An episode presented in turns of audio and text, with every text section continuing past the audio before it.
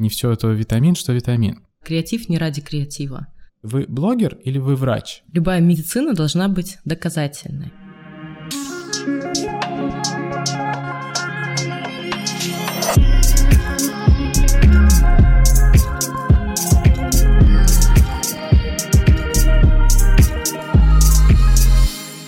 Всем привет! Это подкаст «А за окном Россия». И меня зовут Сергей Гребенников. Здесь мы говорим об интернете, здесь мы говорим о технологиях и о том, как предприниматели сегодня видят э, развитие своего бизнеса в России. А, на мой взгляд, сегодня одна из самых интересных тем, которую я хотел бы обсудить, это фарма в интернете. И у меня в гостях директор Atom Media Group э, Наталья Власенко. Наталья, добрый день. Да, здравствуйте, друзья. Здравствуй, Сергей. Расскажите, что такое Atom Media Group?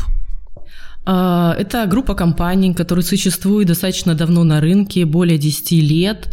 И я, в частности, представляю агентство «Молекула», я управляющий директор. Это агентство, которое специализируется именно на работе с фармацевтическими компаниями. То есть мы делаем полный комплекс услуг, для фармкомпаний при работе с, и с пациентами, и с врачами, и с фармацевтами. То есть достаточно хорошо понимаем рынок со всех сторон и умеем выстраивать процесс. Ну, фарма – это довольно сложный э, продукт сегодня в интернете, да и не только в интернете. Э, реклама чего-то запрещена, реклама чего-то разрешена. Вот как вы э, считаете наиболее удобный, правильный, не знаю, как даже какой здесь эпитет подобрать, удобный способ э, донесения информации и до врачей, и до пациентов о новых лекарствах сегодня? Самый удобный и эффективный способ – это в первую очередь отталкиваться от э, интересов целевой аудитории. То есть э, важно разговаривать с аудиторией, слышать ее и давать э, то, что ей нужно. То есть э, не давать э, прямую рекламу, э, независимо нравится это, не нравится, актуально, не актуально, а именно отталкиваться от запроса. Поэтому, когда мы делаем стратегии э, для наших клиентов, э, мы всегда проводим глубинное интервью. И не только с пациентами, но и с врачами, и с фармацевтами. И как раз-таки выявляем очень много ценных инсайтов, э, на основе которых и строим нашу стратегию. И, как правило, это дает очень хороший результат по сравнению с аналогичными компаниями конкурентов. Вот если в целом рассуждать, последнее время все аналитики рассказывают, что информации на телевидении стали доверять э, там, пользователи меньше, ну, назовем их пользователями, телезрители. А если говорить про отдельный кусок это фарму, то чему сегодня больше доверяет потребитель?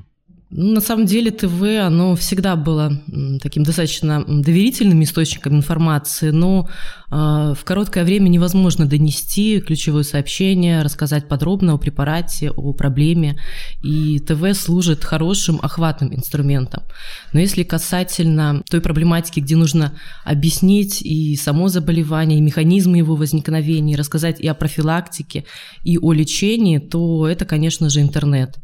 И это может быть решение и как сайт, и статьи, и, и ролики, и видеолекции.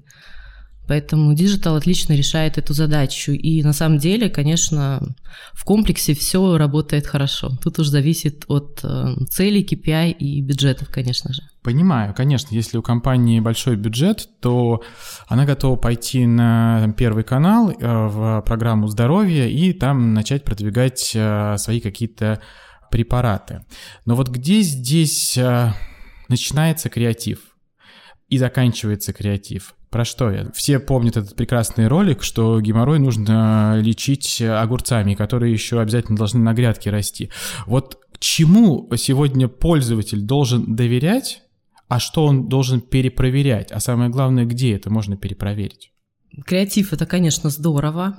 В России очень большое количество людей, которые занимаются самолечением. И в первую очередь, если есть какая-то проблема, а, пациент должен идти к врачу и доверять а, профессиональному мнению.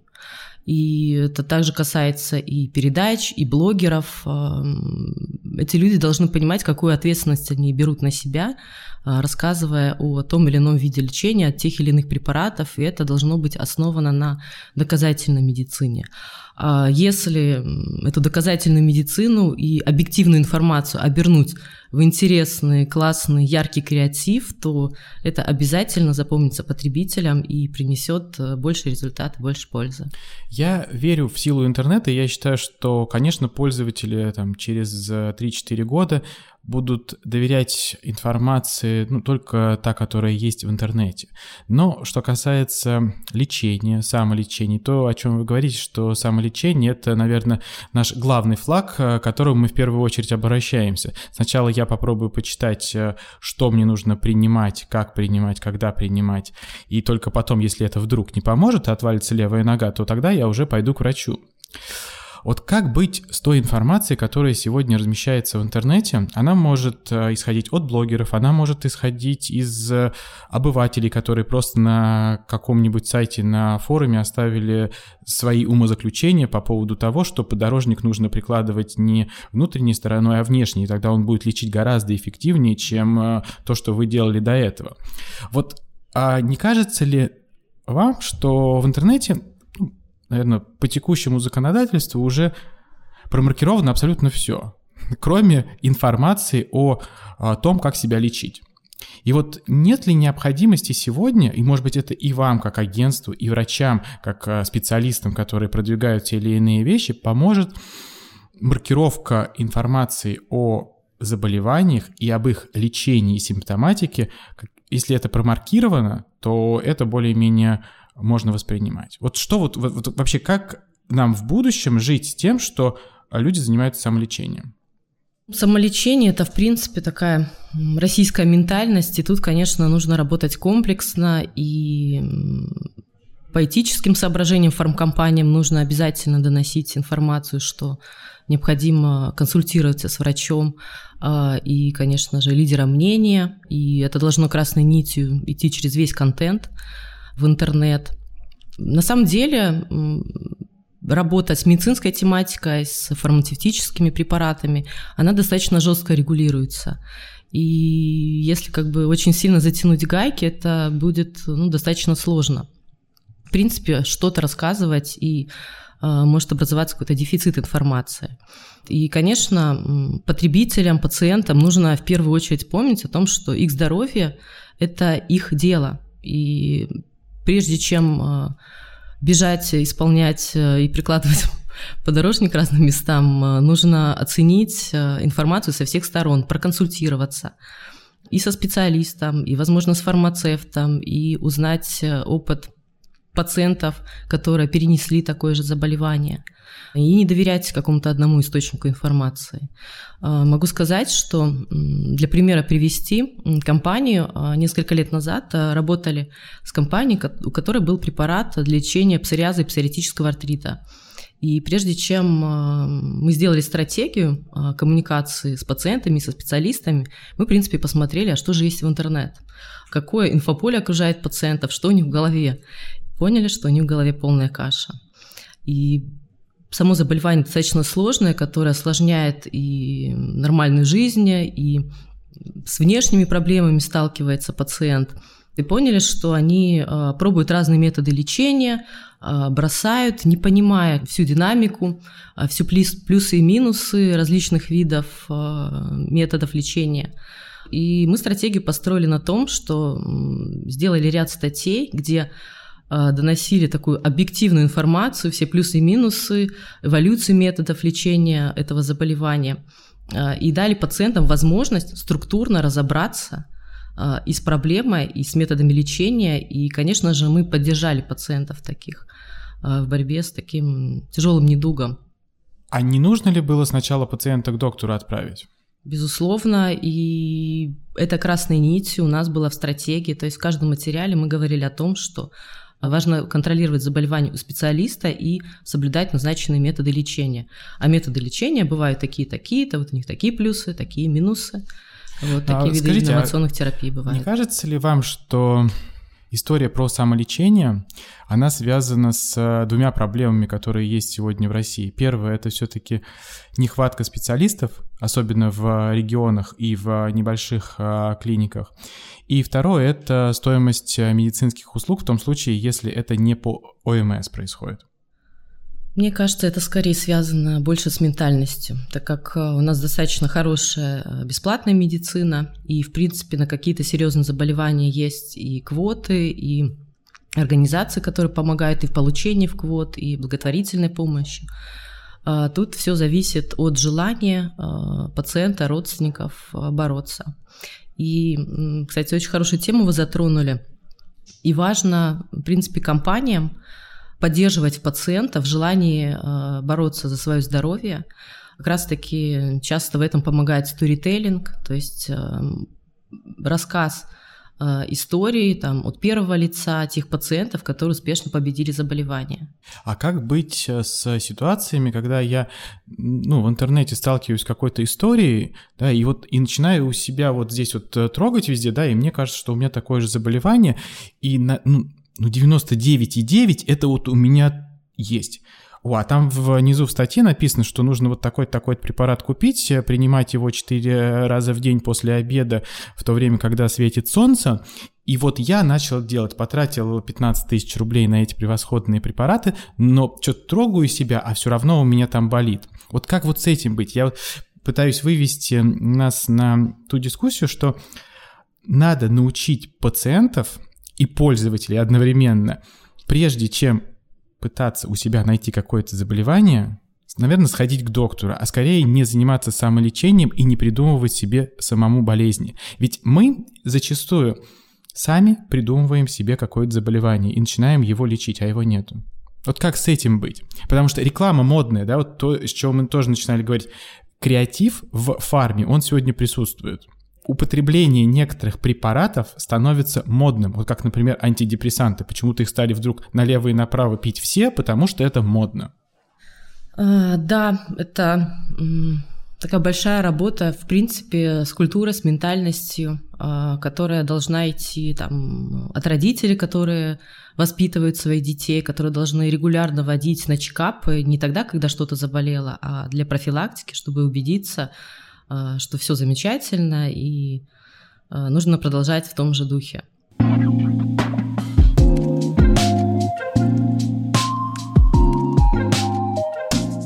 А как, э, кстати, ваше агентство относится к народным средствам?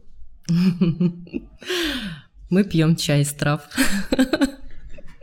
Это для утоления жажды или для лечения чего-то? На самом деле для всего. А, могу сказать, э, так как я психолог по образованию, что очень много заболеваний, они идут именно от нервов от э, того, что люди находятся в постоянном стрессе, в надуманных страхах. И, конечно, нужно, эм, чтобы быть здоровым, не только заниматься своим физическим здоровьем, но нужно и заниматься и своим ментальным здоровьем побольше гулять, отдыхать, э, соблюдать э, гигиену труда и отдыха, вот, и стараться быть в гармонии с собой, и, конечно же, регулярно ходить к врачу, чтобы убедиться, что все хорошо. А как вы считаете, почему ответственность по продвижению здорового образа жизни на себя сегодня взяло не государство, а больше фармкомпании, те, кто а, производит какие-то препараты для того, чтобы ну, мы себя чуть-чуть лучше чувствовали и там поддерживали свою, свое тело таким, какое оно есть, и его улучшали. Как мне кажется, что были инициативы у государства, вот запускали портал так здорово.ру, еще какие-то были порталы, которые рассказывали населению о том, что жить это здорово. И почему это исчезло? Как думаете? Я вижу, что государство делает достаточно много, и, наверное, тут как бы в принципе направление э, внимания больше нацелено на борьбу с какими-то заболеваниями. Хотя вот во многих странах, а, в принципе, нацелено, наоборот, на профилактику, чтобы не было этих заболеваний. Ну вот чем, например, мне нравится медицина в Соединенных Штатах Америки, несмотря на то, что там тоже очереди, там а, дорогая страховка и все остальное, но это предиктивная медицина. Почему у нас это до сих пор не развито? Почему мы идем к врачу? Вот вы говорили про чекап и такое, наверное, медицинское образование, да, мы в школах мы сейчас активно начинаем продвигать финансовую грамотность, а почему бы нам не начать продвигать а, ну, темы, связанные со здоровьем? Наверное, это тоже, кстати, очень интересная тема. Но почему мы идем к врачу только когда заболела? Сложный вопрос. И на самом деле я все-таки уверена, что это культура.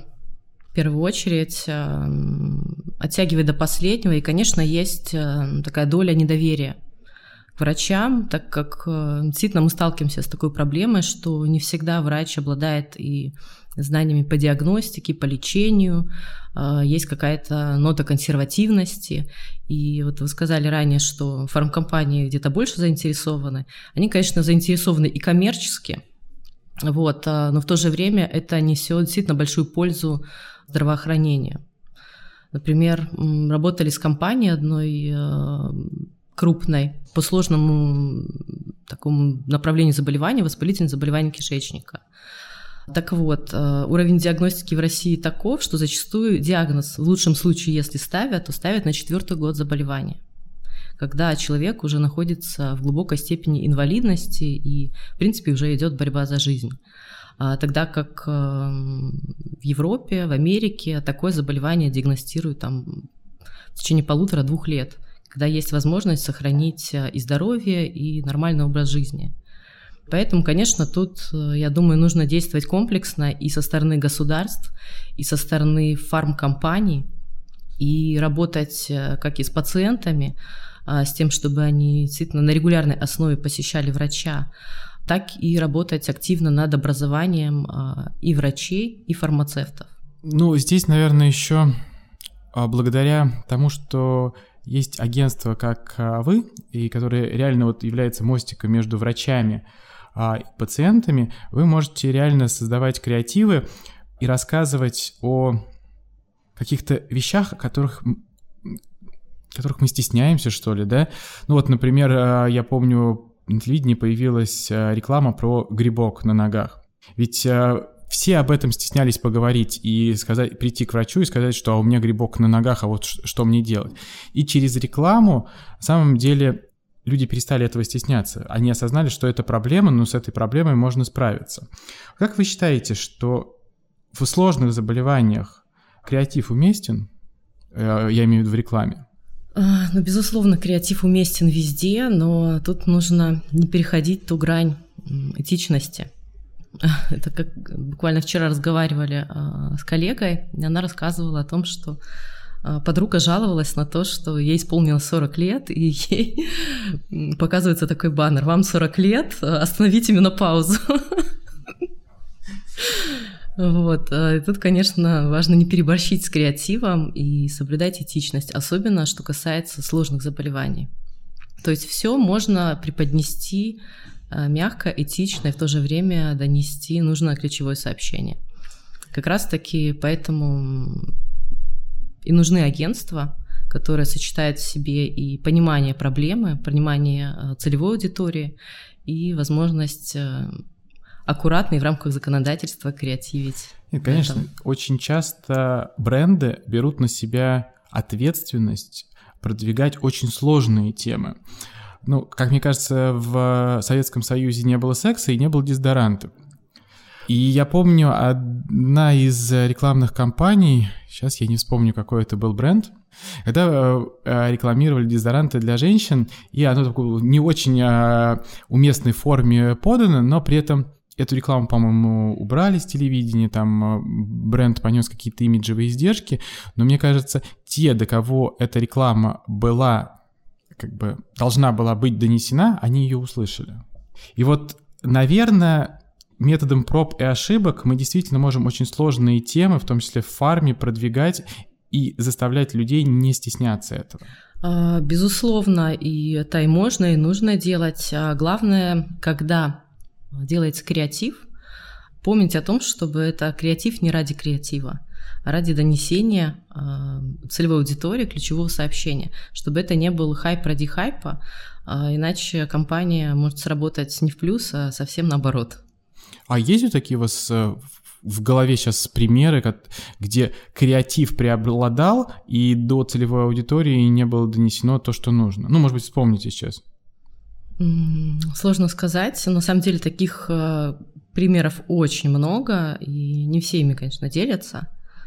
И, в принципе, работая с креативом, нужно проверять его на фокус-группах, а не только на э, команде.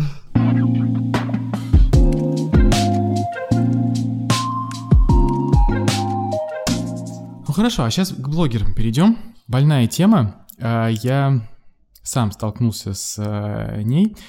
А, у меня было там небольшое кожное заболевание, и я э, ходил к разным врачам, и типа, ну, ничего не помогало. И наткнулся на какого-то известного врача в интернете, хотел записаться, типа, три месяца вперед запись, записался. И накануне, когда мне нужно было онлайн посетить э, врача, мне ассистентка пишет, а знаете, а доктор решила с сегодняшнего дня пациентов больше не принимать. И я задал э, вопрос э, ассистентке, говорю, а вы все-таки можете определиться, вы блогер или вы врач? Ну, вот как бы вот вы, кто вы? И вот мне кажется, что очень многие даже профессиональные врачи в какой-то момент заигрались тем, что они стали блогерами, и они в какой-то момент перестали быть профессионалами.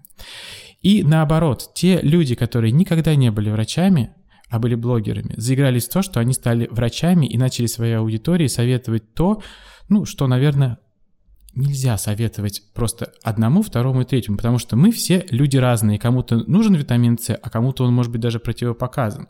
Вот как вы, как агентство, которое работаете в том числе с блогерами, сегодня пытаетесь донести в том числе для, для блогеров профессиональную информацию и сделать из них экспертов, либо вы этим не занимаетесь?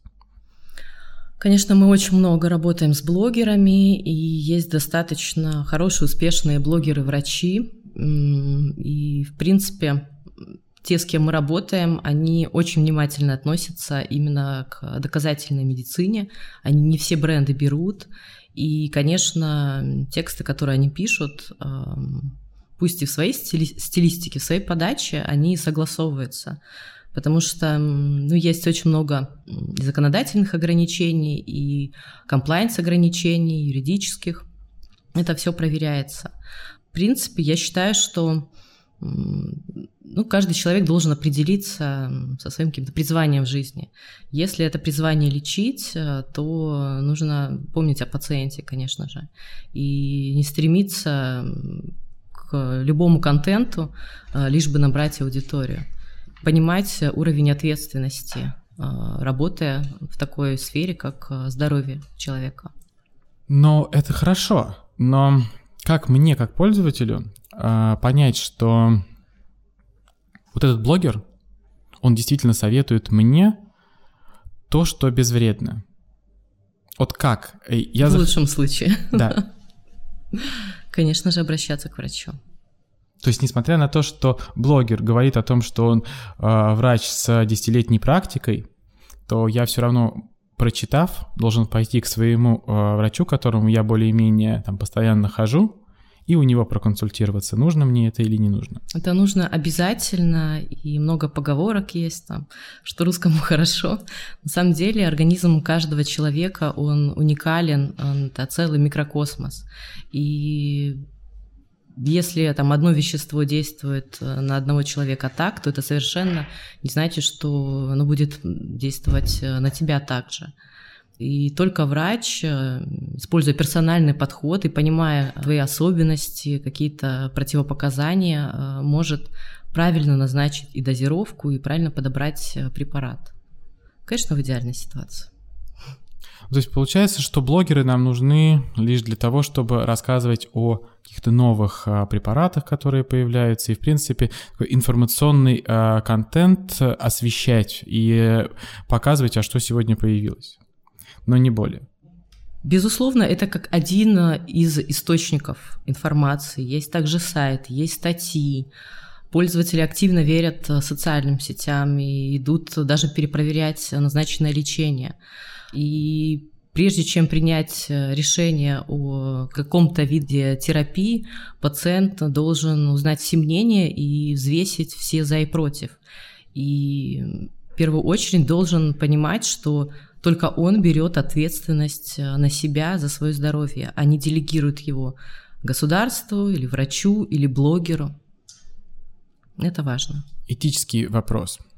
Когда на телевидении запретили рекламу табака и алкоголя, очень многие агентства сказали, что в digital е мы их в том числе и не ведем. Или были агентства, которые говорили, мы не работаем с алкогольными компаниями, и мы не работаем с табачными.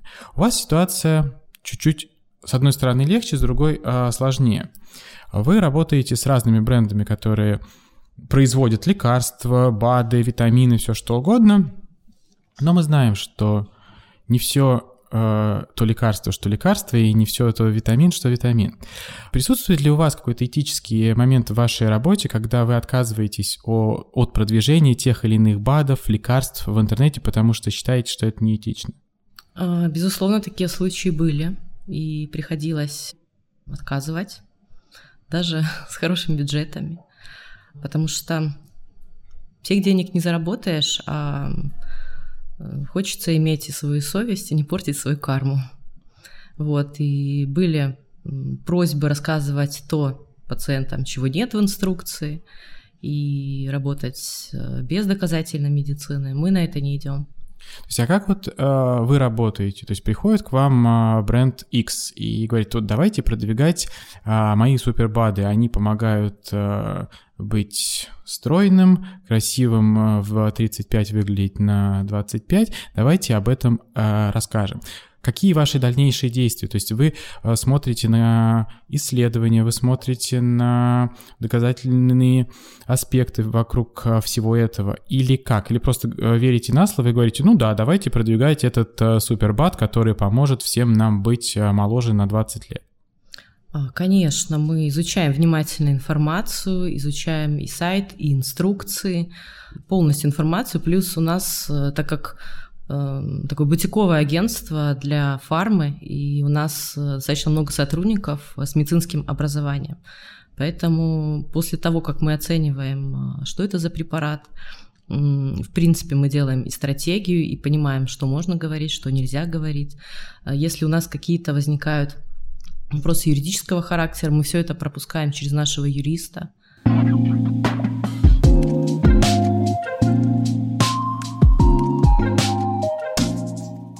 Следующая такая тема про искусственный интеллект. Раз мы уж про технологии говорим, есть ощущение, что через э, там, может быть, ну, 10 лет, наверное, а врачи в том виде, в котором они есть, будут не нужны. Но это, опять же, такое мнение. Вот, то есть у меня вот одни часы, вторые часы, они тут э, сон меряют, какие-то пульс в постоянном режиме, кто-то сейчас температуру научился мерить, отклонения в моем сердцебиении, дыхании и так далее. Не кажется ли, что вот эти гаджеты э, станут умнее врача за счет того, что они анализируют и смотрят за нами 24 на 7, в отличие от даже семейного доктора. И как вы считаете, придем ли мы к тому, что искусственный интеллект на основе тех данных, которые он собирает в течение дня, суток, месяцев будет мне рассказывать, что нужно сделать. Условно, пойти сделать более детальное КГ, пойти к эндокринологу, пойти туда-то, туда-то и туда-то.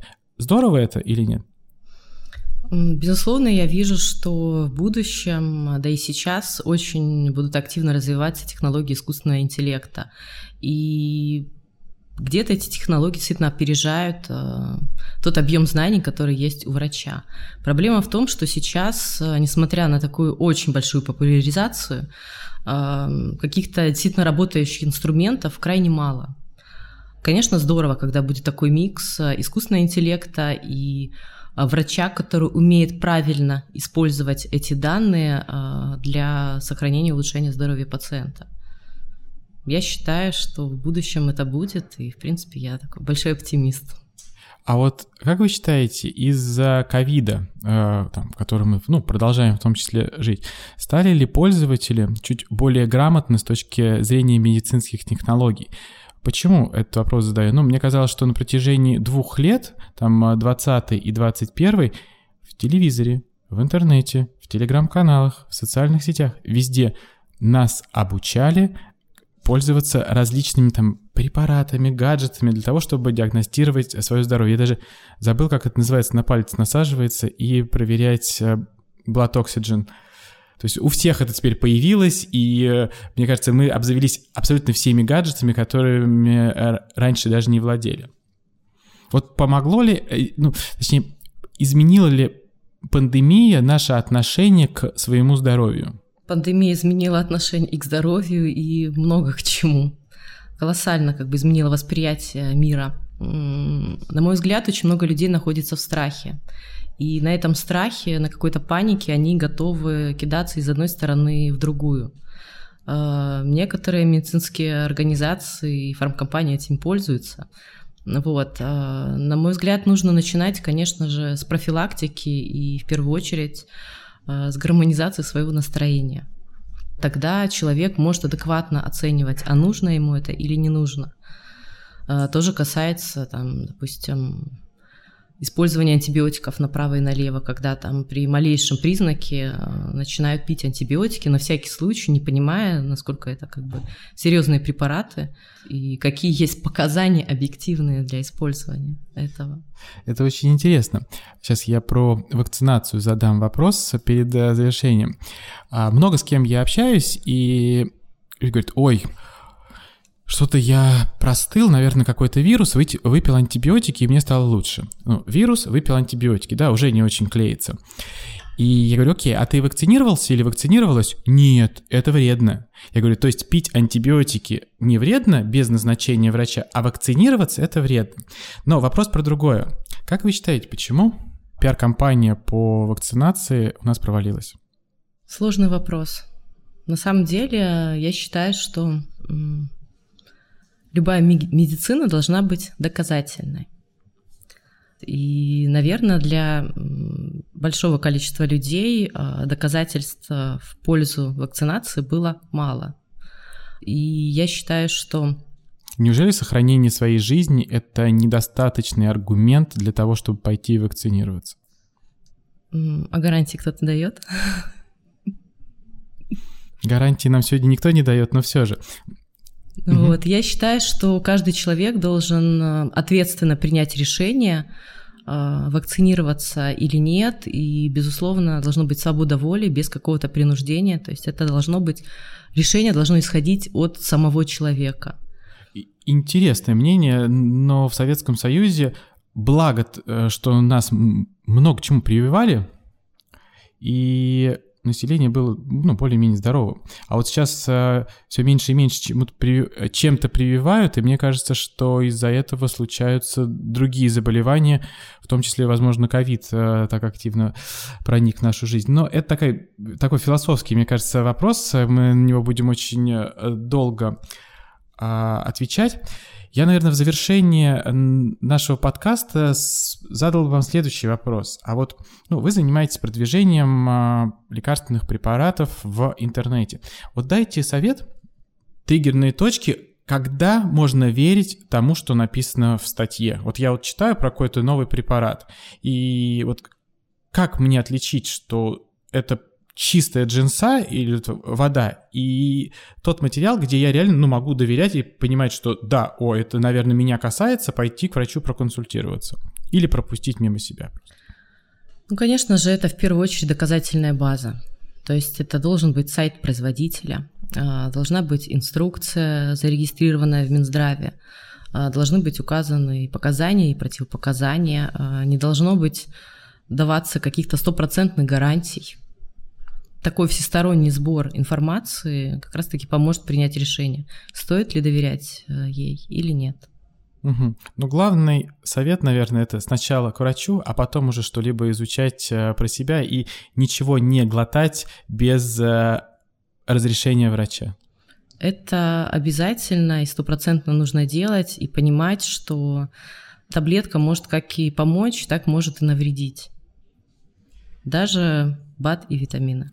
Понимаю. Вот наша беседа получилась такая довольно осторожная, потому что вы занимаетесь очень сложным процессом в интернете и продвижением э, лекарств, то, что мы э, глотаем и принимаем вовнутрь. Это правда очень сложно, и я понимаю вот эту вашу такую немножко осторожность. Э, нельзя дать совет пить или не пить.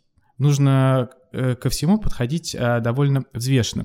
Спасибо вам за те идеи и мысли, которые сегодня озвучили в подкасте, я думаю, что слушатели все-таки еще раз пропустят через себя все эти мысли, связанные с тем, кому доверять, а кому не доверять. Ну, наверное, в первую очередь нужно слушать самого себя, а потом уже а, всех остальных. Ну и врач здесь а, является тем главным проводником а, нашего здоровья.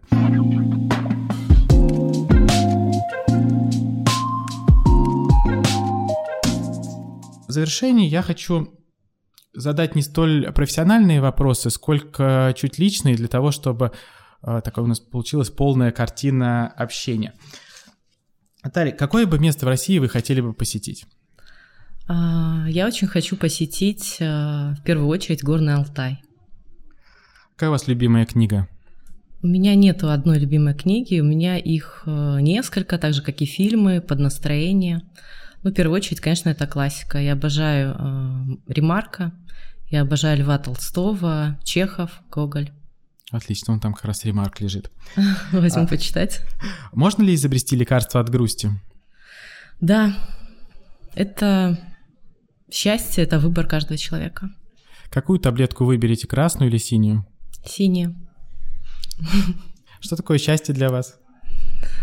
Это мой выбор, сознательный, а который не зависит ни от чего окружающего.